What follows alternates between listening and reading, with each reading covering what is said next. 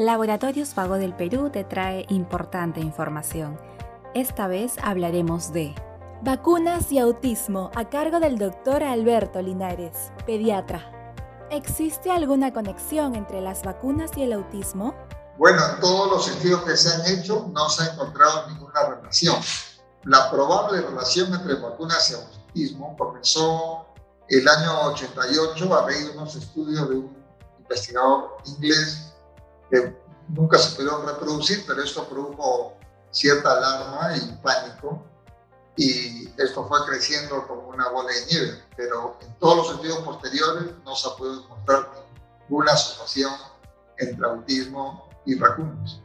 ¿Cómo surgió la idea de que las vacunas desempeñan un papel en el desarrollo del autismo? Inicialmente, el año 88, el doctor Wakefield en Inglaterra publicó un trabajo que involucraba niños con autismo y él había hecho estudios con biopsias intestinales en los cuales aparentemente demostraba que había lesiones en el intestino asociados a, a los pacientes que habían sido vacunados por sarampión, y paperas y que esta daño intestinal era la que permitía el ingreso de macromoléculas que dañaban el cerebro. Este estudio nunca se pudo reproducir y desgraciadamente fue uno de los pasos iniciales para que se genere toda este, esta dificultad, digamos, ¿no? con las vacunas. ¿Qué riesgo conlleva no vacunar a los niños por temor a que puedan presentar autismo u otras afecciones? Bueno, el riesgo es que tenga una infección por una enfermedad que es prevenible. Y eso fue lo que ocurrió en Inglaterra. Los años posteriores a la publicación del trabajo de Wakefield, a principios de los 90, Hubo varios años que no se vacunaron de sarampión, rubiola y paperas en, Inglaterra. Y el gobierno inglés ha puesto una querella contra este doctor Wakefield, que no vive en Inglaterra, sino en Estados Unidos, por, a raíz de varias muertes de niños por sarampión en, en esos años, de los primeros años de los 90. Entonces, obviamente, no se vacunaron, se enfermaron de sarampión y obviamente el responsable fue la persona que desencadenó una noticia falsa.